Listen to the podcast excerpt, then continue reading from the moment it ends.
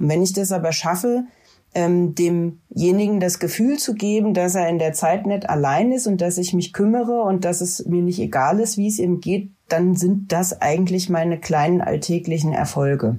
Wie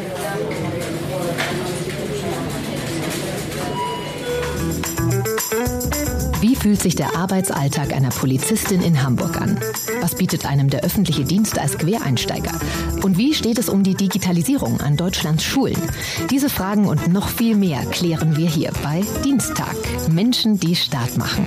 Dem Podcast des DBB, Beamtenbund und Tarifunion.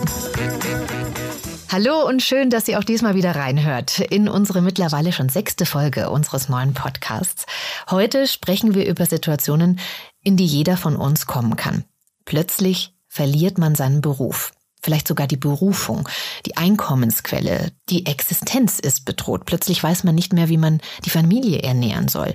Oder im schlimmsten Fall mein Leben ist in Gefahr. Ich flüchte in ein fremdes Land und versuche dort erstmal ein neues Leben zu beginnen und dort eine Arbeit zu finden.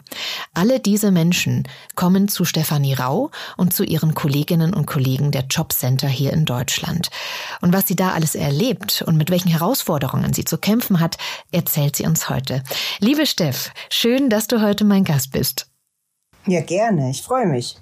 Liebe Steff, auch für dich, wie in unseren Folgen vorher, unser kleiner Steckbrief, damit ihr da draußen die Steff noch so ein bisschen besser kennenlernen könnt, mit wem ich mich da heute unterhalte. Liebe Steff, wie alt bist du? Ich bin noch 39 Jahre jung. Mhm. Woher kommst du, beziehungsweise wo wohnst du? Ich wohne in Niederbrechen, das liegt in Hessen, in der Mitte von Deutschland. Mhm. Und äh, kommst du auch daher? Ja. Gebürtig und dort geblieben? Richtig, genau. Einfach hier den Mann gesucht und im Ort geblieben. Heimat verbunden. Schön. Was ist deine aktuelle Tätigkeit, beziehungsweise so deine Berufsbezeichnung? Was machst du? Studiert habe ich Diplom Verwaltungswirtschaft, deswegen wäre ich Diplom Verwaltungswirtin. Dann gibt's noch Amtsbezeichnung. Aber eigentlich bin ich einfach nur Sachbearbeiterin in der Leistungsgewährung im Jobcenter. Was hast du für eine Lieblingsmusik? Rock, Rock, Rock. Von ACDC äh, angefangen bis. Ja, es dürfte auch mal ein bisschen heftiger sein, kann auch metalik werden oder Hardcore-mäßig sein. Ich höre aber auch gerne ähm, gute andere Musik. Also sobald sie wirklich mit Herz und Sinn gemacht ist und nicht 0815 höre ich auch gerne äh, mhm. Pop und, und Tanzbares. Das ist überhaupt gar kein Problem. Ähm, jetzt hast du gesagt, du bist eine Rockerin. Hast du dann auch wie Rocker Braut-Tattoos? Und wenn ja, welche? In der Tat, auch welche, die sich nicht verstecken lassen. Also wenn ich nicht äh, im Sommer im Rollkragenpulli durchs Amt laufe, sieht man die definitiv weil äh, ich wirklich großflächig tätowiert bin. Vieles nimmt Bezug auf meine Musikleidenschaft. Ich habe früher ganz lang gesungen in Bands auch und ähm, da habe ich sehr viele Musiktätowierungen hab aber auch anderes, was einfach nett aussieht, weil irgendwann überlegt man sich ja nicht mehr bei jedem Tattoo, was das jetzt bedeuten soll, äh, wenn man dann über die drei, vier Tattoos hinaus ist. Äh, Darf es auch einfach nur schön sein und gefallen und der Ästhetik empfinden. Und das ist im Amt auch in Ordnung? Ich habe da, wenn ich ehrlich bin, zu Beginn nie gefragt. und das hat man dann einfach so stillschweigend akzeptiert. Und inzwischen ist es aber so, dass das äh, ganz, mhm. ganz viele Kolleginnen und Kollegen sind tätowiert und das spielt bei uns im Jobcenter keine Rolle mehr. Und auch wenn ich bundesweit unterwegs war, merke ich, wenn man mit der entsprechenden Leidenschaft und einer gewissen Standhaftigkeit in den Beruf geht, ähm, ist das vollkommen okay. Das ist ja auch schön, dass sich das mal ein bisschen wandelt. Gell? Das darf ja auch jeder so haben, wie er sich da wohlfühlt. Und die sehen ja auch, also wenn ich, ich, das, ich sehe ja nur ein bisschen was, das sieht auf jeden Fall schon mal sehr, sehr cool aus. Danke sehr. was ist denn deine na, beste oder schlimmste Eigenschaft? Fangen wir mal mit dem Schlechten an. Was ist die schlimmste Eigenschaft? Ja, eigentlich ergibt die sich aus der besten. Ich kann ähm, mal explosiv sein und ähm, mich vielleicht ein bisschen zu schnell aufregen.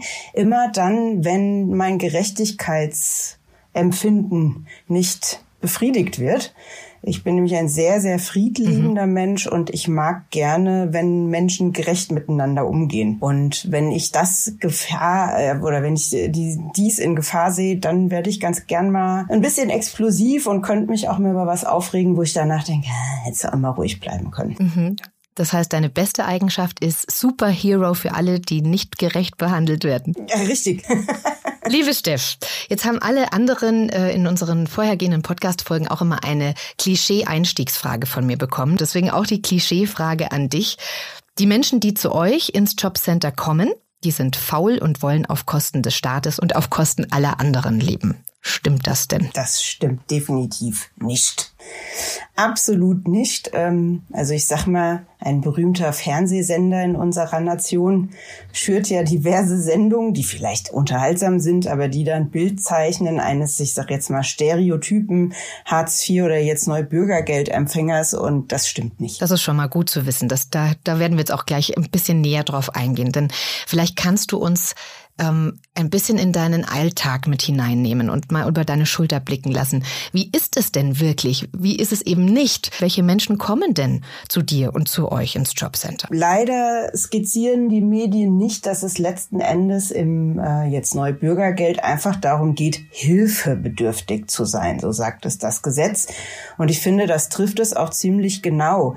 Ähm, es geht darum, dass jemand, der dem Grunde nach arbeiten gehen könnte, ähm, aber jetzt momentan nicht genug Geld hat, äh, um sich selbst zu versorgen, eine Hilfe in Anspruch nehmen kann, in Form von finanziellen Leisten, Leistungen, aber natürlich dann auch in Form von vermittlerischen Leistungen bei meinen Kollegen in der Vermittlungsabteilung. Mhm. Und hilfebedürftig sind so viele verschiedene Menschen. Das kann die Frau sein, die sich von ihrem Partner getrennt hat und mit den Kindern ausgezogen ist, die aber noch nicht voll arbeiten gehen kann, weil die Kinder eben noch zu klein dafür sind.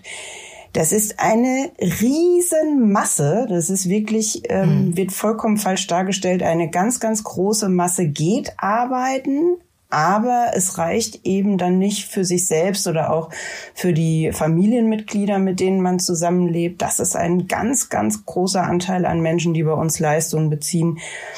Und dann ist ein Punkt, die meisten Menschen, die rein theoretisch auf dem Blatt Papier arbeiten gehen könnten, können es eben akut nicht. Und das können ja gerade akute familiäre Probleme sein, ähm, die vielleicht da jetzt erstmal aus dem Weg geräumt werden müssen, wo man mal Zeit braucht. Und das ist halt auch häufig nicht in ein, zwei Wochen der Fall, bis man überhaupt sich wieder auf die Arbeitssuche konzentrieren kann. Sowas kann es sein. Mhm. Es kann aber natürlich auch jemand sein, der jetzt gerade irgendwie eine Krankheit hat ähm, und sich der erstmal widmen muss, sich in Behandlung begeben muss und da auf unsere Hilfen angewiesen ist bis hin natürlich zu der ja, neuen Volkskrankheit der psychischen Erkrankung. Die treffen ja alle äh, sozialen Schichten gleichermaßen. Mhm. Und wenn jemand einfach psychisch nicht in der Lage ist, arbeiten zu gehen, dann wissen wir, das kann ich nicht in, in zwei Wochen und auch nicht durch irgendeine Maßnahme mal eben schnell wegzaubern und sagen, so, und jetzt kannst du wieder voll arbeiten gehen. Also das ist mal so grob skizziert, so die bunte Masse an Menschen, die eben auf unsere Hilfen angewiesen ist. Jetzt hast du gesagt, die meisten Menschen befinden sich tatsächlich in einer Situation, für die sie oft nichts können, in der sie, in die sie unverschuldet hineingeraten. Jetzt gibt es aber ne, immer mal wieder so diese schwarzen Schafe, möchte ich es jetzt einfach mal nennen, ähm, die das dann doch ausnutzen.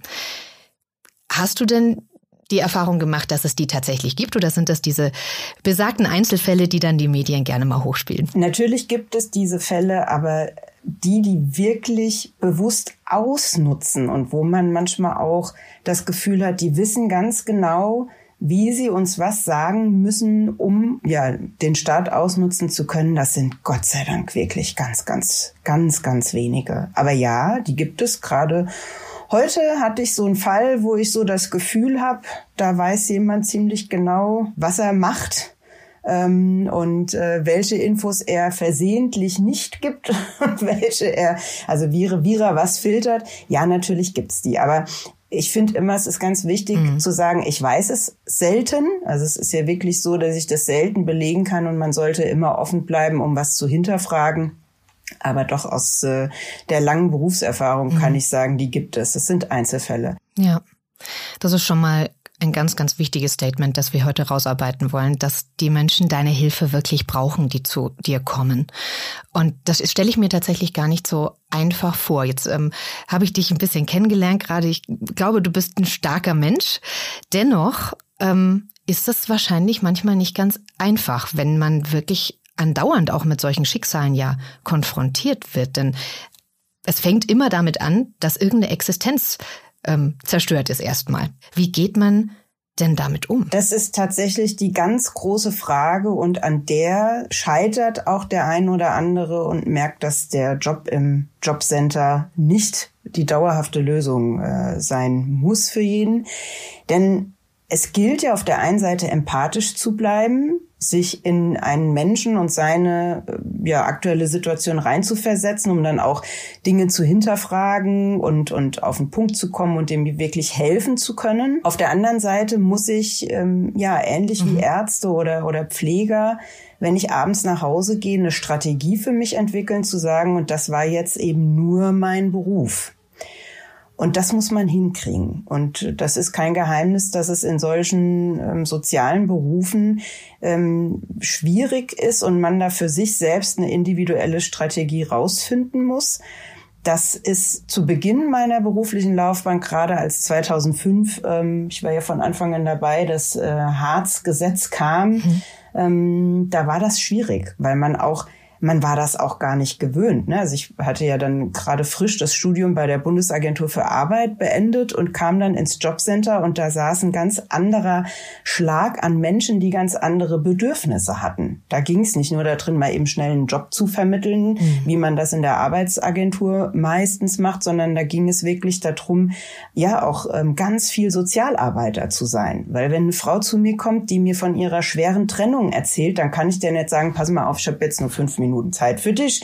Äh, dann musst du hier raus sein und gib mir jetzt mal schnell den Antrag und was fehlt, reichst du nach. Nee, da muss ich natürlich empathisch sein und erstmal äh, bis zu einem gewissen Punkt zuhören, aber dann auch irgendwie schaffen, ihr zu helfen und trotzdem eine Grenze zu ziehen, weil ich bin ja nun nicht ihre Freundin. Ja? Und das ist hm, und auch keine Psychologin. Auch das Genau, ne? Also und das ist ähm, am Anfang sehr, sehr herausfordernd an unserem Job. Mhm. Wenn man das allerdings gut kann, und ich bin ja nun seit Anfang an dabei, also seit ja, 18 Jahren jetzt im SGB II, mhm.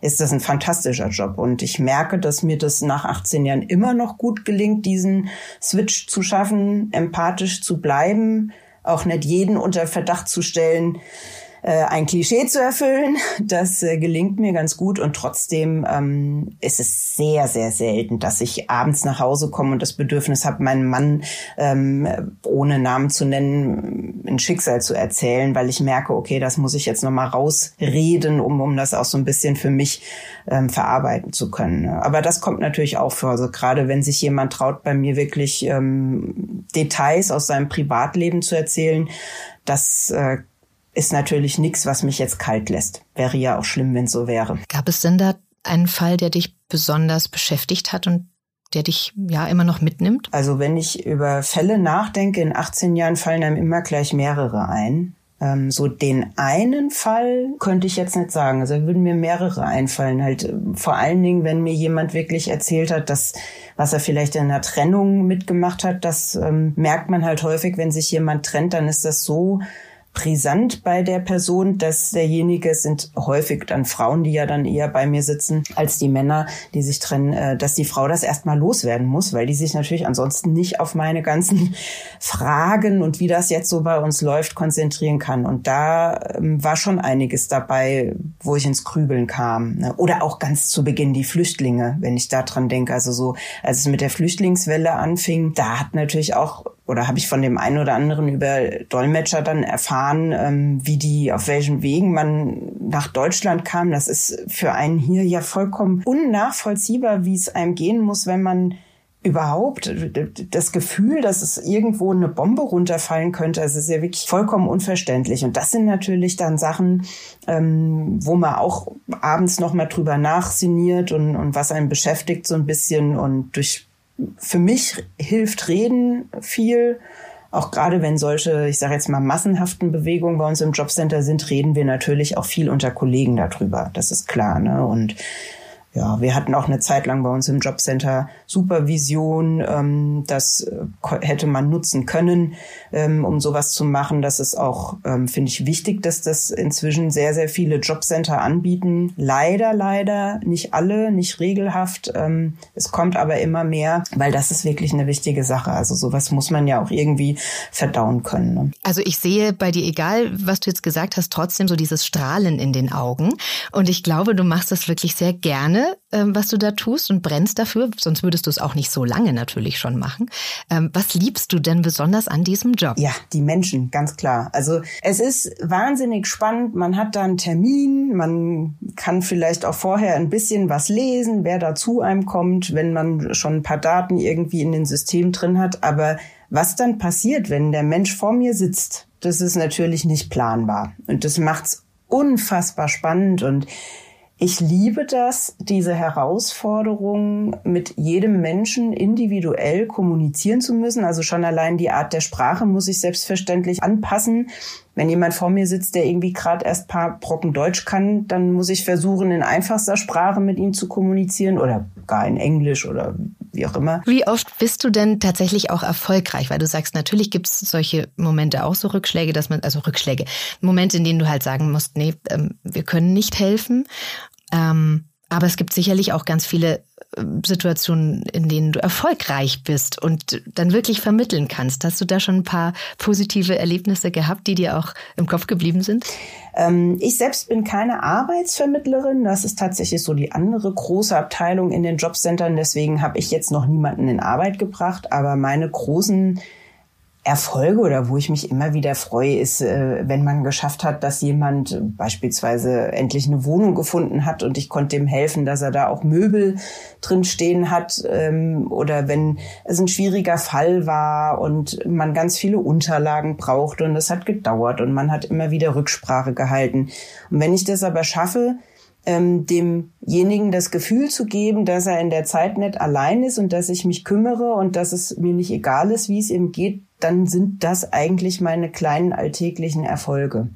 Auch da gibt's nicht die eine große Erfolgsstory, sondern das ist eigentlich eher jeden Tag so. Wie machst du das denn? Also wie viele Stunden arbeitest du in der Woche, dass du das alles noch hinbekommst? Wenn ich das jetzt höre, du bleibst da dran an dem Fall und du organisierst Möbel und also ist das fällt ja jetzt gar nicht alles so komplett in deinen Aufgabenbereich oder doch? Äh, ja doch, also Sachbearbeiter müssen also auch, auch Möbel. Ja, also ich stelle die, die Möbel dem nicht hin, sondern ich sorge dafür, dass derjenige Geld bekommt oder einen äh, Gutschein, um es sich im, im Möbelhaus quasi oder in so einem Second-Hand-Möbellager haben ganz viele Jobcenter-Kooperationen Informationen mit dann zu beschaffen. Ähm, und das klang jetzt vielleicht auch zeitlich nicht ganz realistisch, weil wir reden hier jetzt nicht davon, dass ich innerhalb von zwei Tagen mich darum kümmern kann.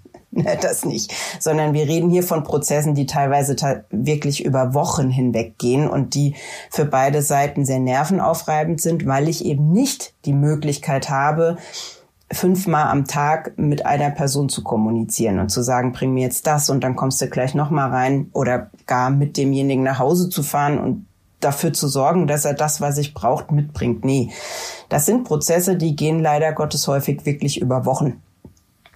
Was ich halt immer wieder versuche, ist einfach mal zwischenzeitlich anzurufen, wenn ich merke, es stockt an irgendwas ähm, und Klarheit zu schaffen, woran hapert's? Und das nicht immer nur schriftlich zu machen, wenn ich merke, derjenige versteht einfach nicht, was ich da schriftlich von dem will, denn das ist ja für viele wirklich schwierig ähm, dann mache ich mir schon noch mal die Mühe und rufe denjenigen an, auch wenn das vielleicht länger dauert, weil dann ergibt sich noch eine Folgefrage. Aber das sind so die Sachen, wo ich meinen Erfolg auch dann dran festmache ne? und sage, okay, ähm, du hast jetzt heute einfach dafür gesorgt, dass der Fall oder der Sachverhalt mal einen Schritt weiter geht, weil du demjenigen persönlich erklärt hast, was ist jetzt hier Sache. Ich ähm, bin mir auch nicht zu schick, mich mal zu entschuldigen, wenn ich irgendwie Postrückstände habe und die hat man gerne im Jobcenter, dass man nicht taggleich die Post Post wegarbeiten kann.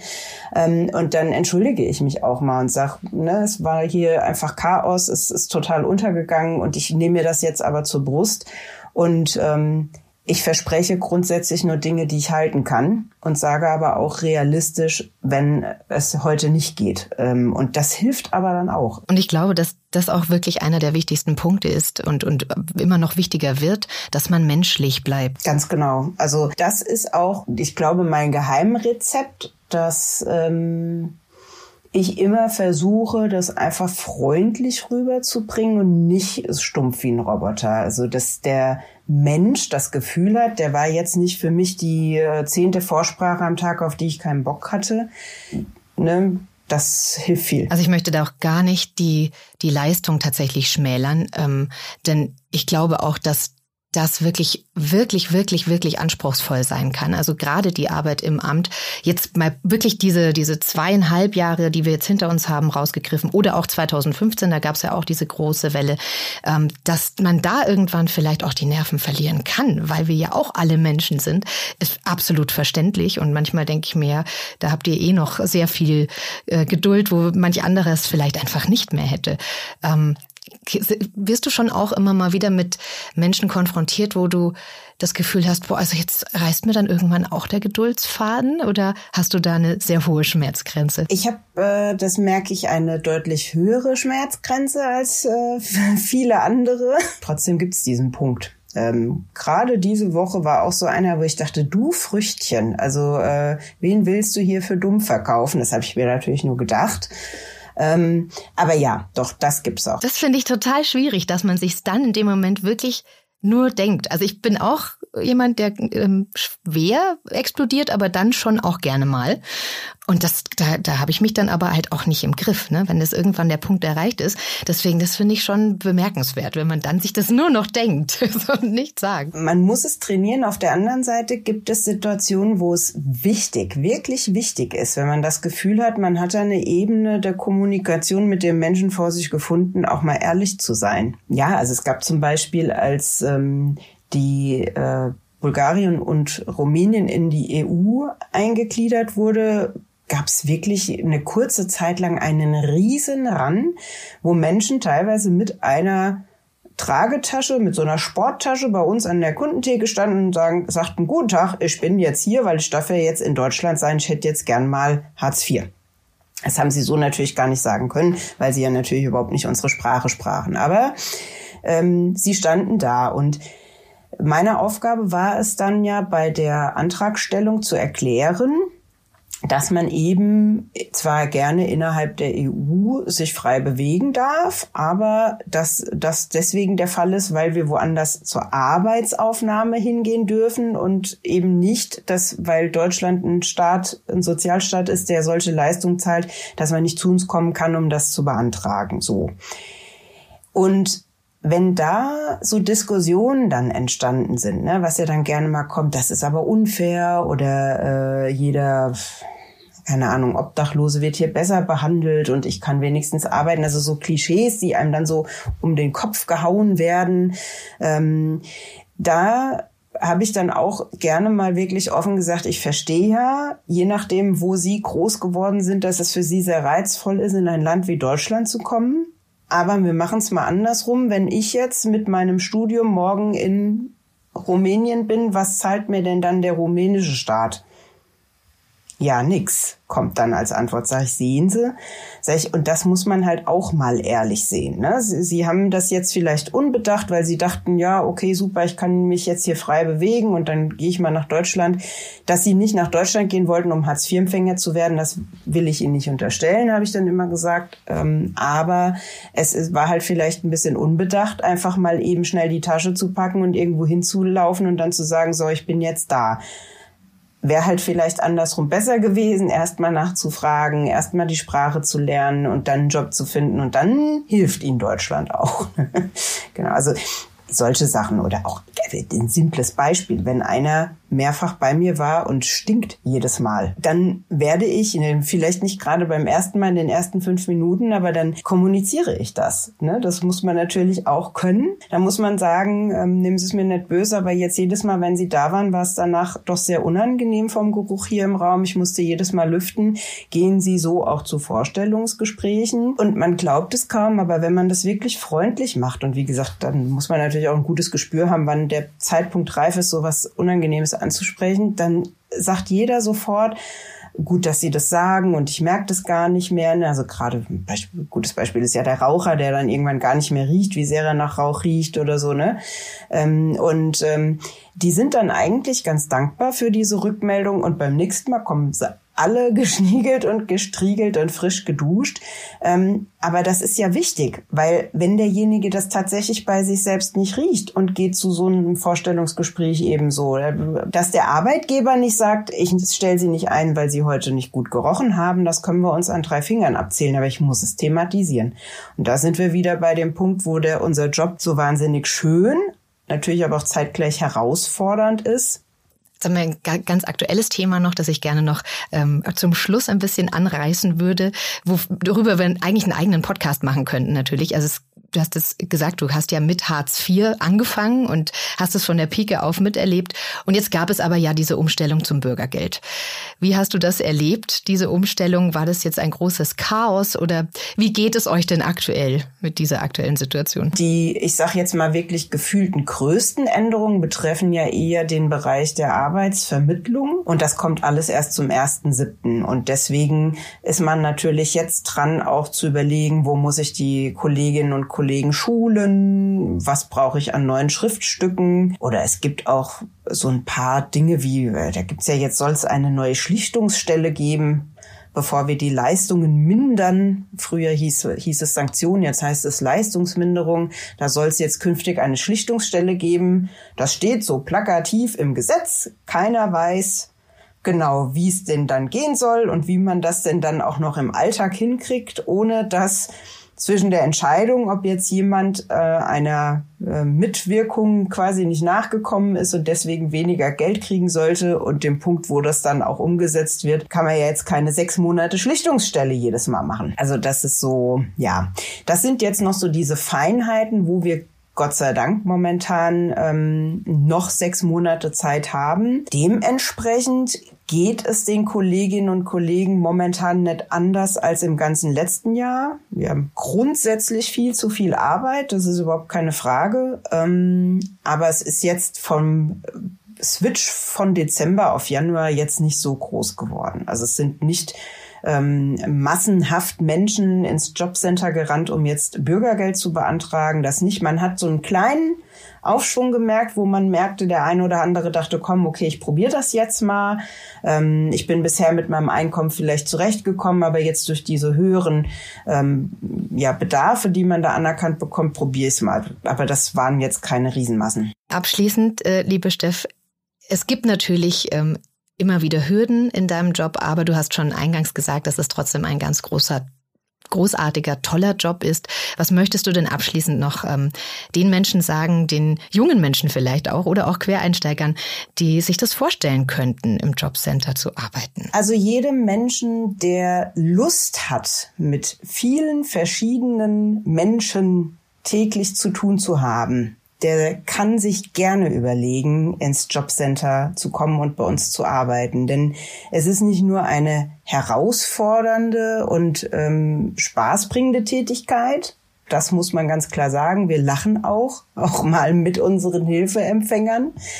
Es ist eine sehr verantwortungsvolle Tätigkeit. Das heißt, ich ähm, kann wirklich einen ganz großen Teil für den sozialen Frieden in Deutschland mitgestalten und, und bewirken. Das finde ich persönlich sehr befriedigend. Ja, und es erweitert auch natürlich meinen Horizont als Mensch. Also wenn ich jeden Tag mich darauf einlasse, anderen Menschen zu helfen, dann bringt mir das auch viel für mich. Also abstumpfen werde ich persönlich, glaube ich, nicht so schnell und das bringt mir auch in meinem Privatleben wiederum relativ viel, wenn ich offen bleibe und wenn ich merke, dass man immer mal wieder auch überlegen muss, wie es so der anderen, ja, wie es auf der anderen Seite vom Schreibtisch in dem Menschen aussieht. Das bringt mir auch sehr viel für mich selbst.